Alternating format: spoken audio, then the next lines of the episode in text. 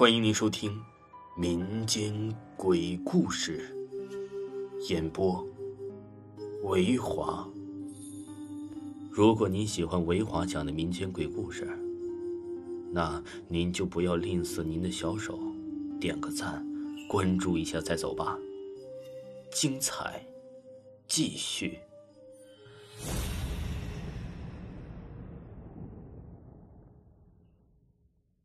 死亡之面膜。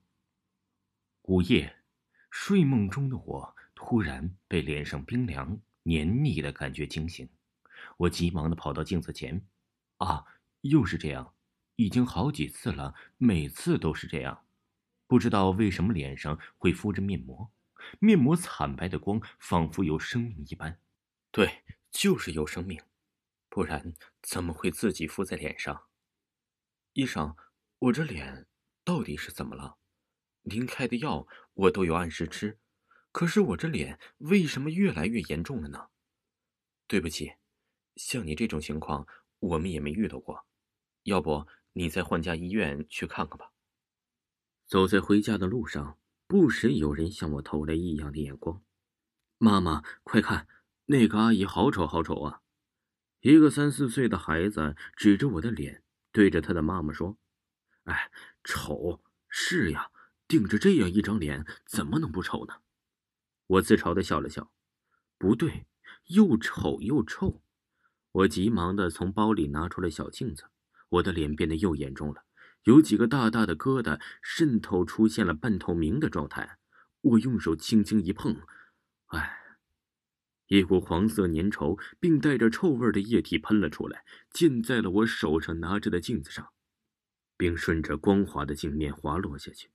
原来刚刚一直闻到的臭味，居然是从自己脸上散发出来的。我叫严小颖，是一名化妆品导购员。虽然不是很漂亮，可是皮肤不错，又白又嫩。可是这引以为傲的好皮肤，却在这个月的月初出现了问题。刚开始只是出现了红疹，密密麻麻的，就像脸上啊沾满了小米粒一般。可是短短的几天时间，就由红疹变成了一个个红红的大疙瘩。或许现在称之为脓包更为合适了。哼，来呀，一起敷面膜呀，让我们一起变得更漂亮。谁谁在说话？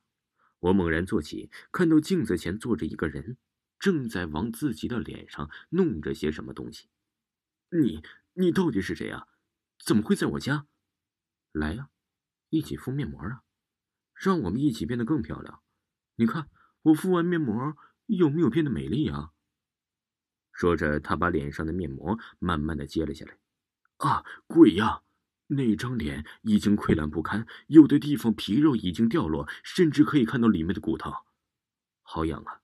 说着，他便用手去抓，他的指甲很长，一下子便陷入了他那腐烂的肉里，一抓。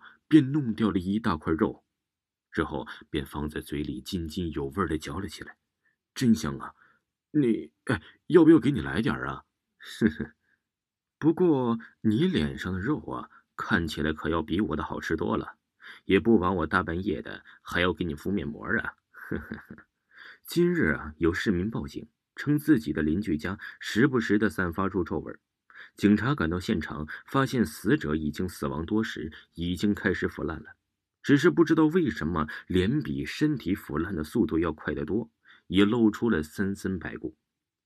经调查，死者为单身女性，名叫严小颖，是一家化妆品店的导购员，利用自己的导购身份，在网络上卖一些三无面膜，并声称是自己店里打折的产品。